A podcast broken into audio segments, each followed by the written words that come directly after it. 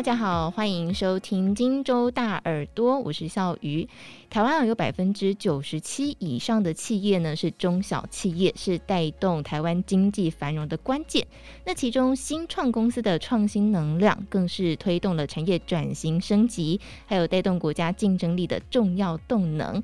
但是啊，在新冠肺炎疫情席卷全球，还有俄乌战争以及中美对立所带来的影响，全球经济在通膨与升息的夹击之下，更是显得严峻哦。那么，身为地缘政治的一环，台湾也无可避免的受到冲击。许多的中小企业还有新创公司正面临许多的挑战，比方说，在研发中的新商品，因为资金调度的问题，可能会无法量产。研发的心血，眼见就要付诸东流。那么有些公司呢，挺过了疫情冲击，市场复苏在即，但是却没有资金可以进料生产，他们的困境谁能够解呢？在今天我们邀请到的是工研院技术移转与法律中心执行长王伟林执行长，来跟大家谈谈，怎么样帮助中小企业或是新创来掌握当前疫后复苏的新商机。欢迎王伟林执行长，执行长您好。啊，主持人好，各位听众大家好。好，所以我们刚刚说到近来就是很多的各种负面 消息的夹击之下，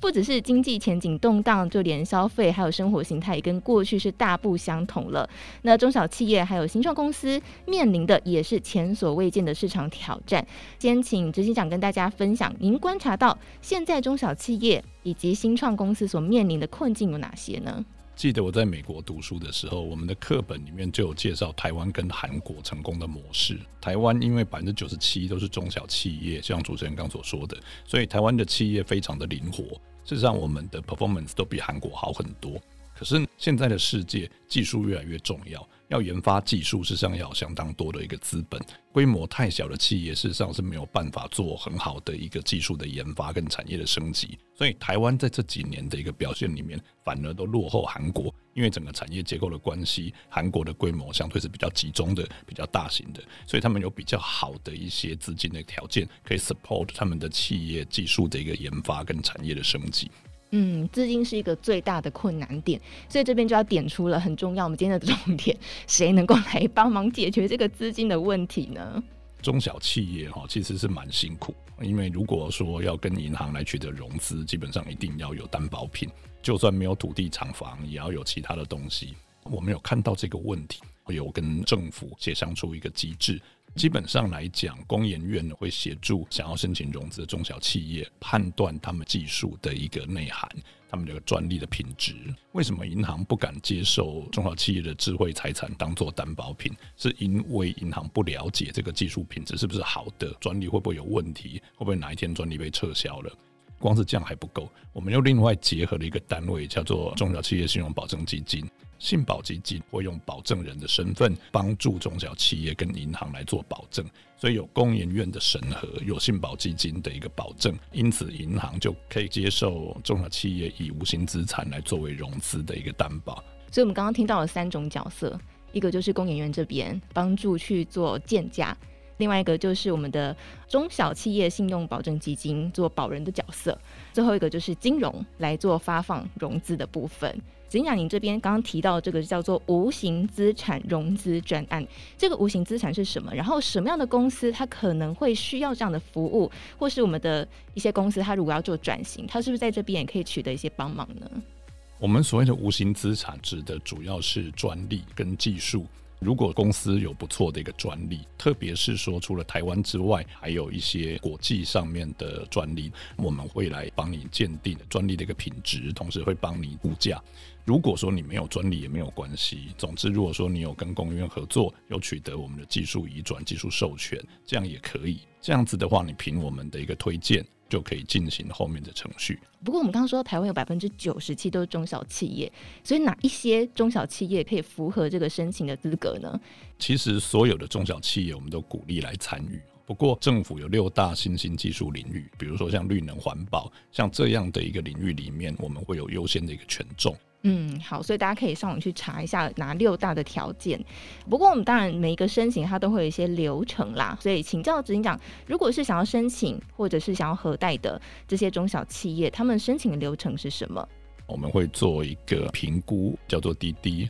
看公司整体的营运的一个状况，公司的财务结构，还有我刚刚所说的你们的专利的品质或者是技术的一个含量。经过这样的一个评估，执行单位认为优良企业，我们就会推荐给我们的审核委员会，通过的话就会行文给信保基金，正式跟银行来接洽。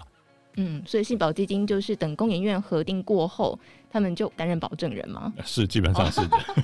哇，很好哎，因为这个保证人，我想是很多要申请的企业最头痛的部分，但是有这个政府来出面帮忙哦。不过我们刚刚有说到，就是如果你想要获得审核或是推荐，它有一个六大条件，还有没有哪一些关键是执行长这边会特别留意的呢？在我们的评估里面，的确专利的品质、技术的含量，我们是相当重视。对专利的品质、技术的含量越有信心、越能够掌握的企业，在我们的评估里面越能够胜出。但是必须要说明的是，我们的整个的一个评估，并不是只有技术的成分，还会看公司的财务状况、营运的结构。我们希望我们所贷款单位是一个健全的中小企业，在银行的协助之下，能够继续成长。嗯，不过当然，这笔资金就是要用在帮助中小企业去做发展转型，或者是有些新创公司嘛。所以，在这个核贷的资金，是不是也会有用途上的限制呢？是。总不能够负责人拿到以后就跑去吃喝玩乐吧？哈，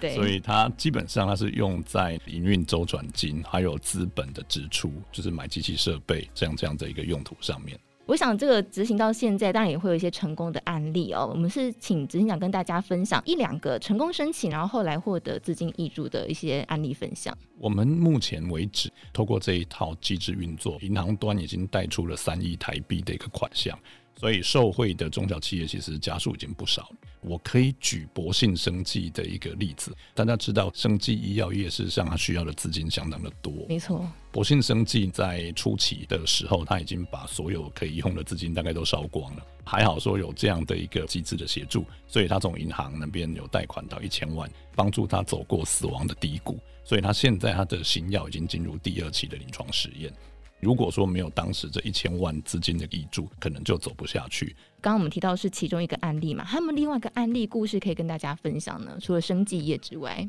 我审过的案件有小孩子监测的设备，因为妈妈可能在别的地方，她也不晓得小孩子的睡眠品质好不好，所以专门有设备去监测小孩子的睡眠的一个状况。另外，我也审核过猪的饲料进化的一个过程，让猪可以吃到更好的饲料。所以，执行长在审核过程会见到这个负责专案的人吗？在我们审核的时候，公司的董事长或总经理会亲自出席，会跟各个委员来报告。这个是我们很重视的一个部分，因为负责人出席，表示负责人对机制重视。我们会希望说，从负责人跟我们的一个交谈，了解这个负责人营运公司的一个态度。嗯，所以真的是无形资产的一个评鉴，在这个评鉴过程当中，会去考虑到说，哎，这个资金借出去之后，它的回收，或者是说它最后实质上对他公司的帮助是什么吗？基本上来讲，我们希望说我们待遇的款项对公司能够有实质的帮助，所以我们不是说钱借到就没有了，我们会继续做辅导管理。我们希望说公司有这笔钱以后，在技术的一个升级上面能够再有所突破，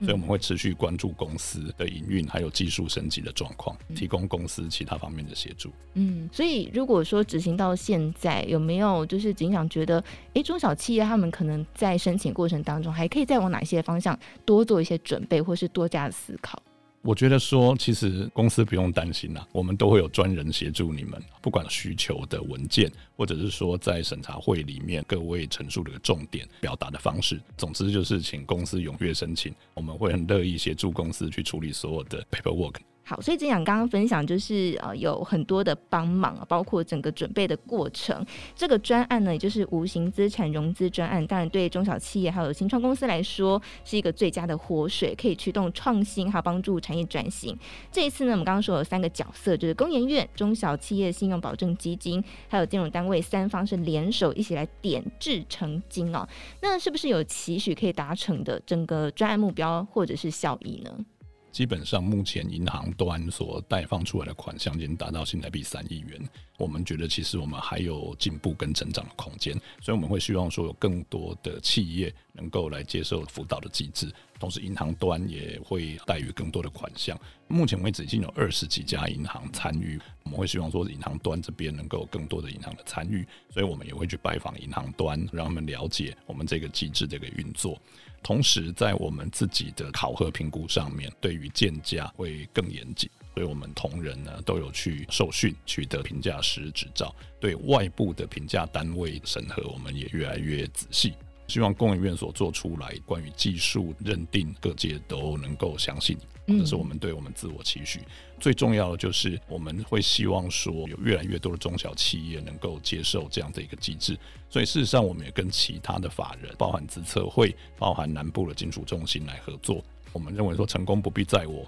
不见得中小企业都一定要找工研院。如果说跟自测会金融中心比较渊源的公司，也可以去找自测会或金融中心。总之，我们会希望说，在全台湾不管南北都能够推动这一套制度，让更多的中小企业都能够接受到这样资金的一个挹注。好，所以可以去寻找单位，好像窗口也是挺多的。如果说想要来了解这个无形资产融资专案的企业，他们可以怎么样去获得相关的管道讯息呢？其实现在最方便的管道就是 Google，各位听众只要打公研院无形资产融资，就可以找到相关的讯息还有联络的窗口。除了 Google 以外，各位听众可以是 TWTM 台湾技术交易市集，它是工研院营运的一个技术交易的平台，上面呢也会有我们完整的无形资产融资的介绍，还有联络窗口的讯息。此外，因为这个专案计划是经济部工业局补助的，所以在工业局的网站上面也会有相关的一个讯息。好，所以今天呢来跟大家分享这个无形资产融资专案，希望提供给所有的有需要的中中小企业，还有我们的新创公司，都可以运用。这个很棒的活水来帮助公司进行转型，或者是让新创的产品可以做更多的发展。那么在今天呢，也再次感谢我们工研院技术移转与法律中心执行长王伟林执行长带来精彩的分享，谢谢执行长，谢谢主持人，谢谢各位听众。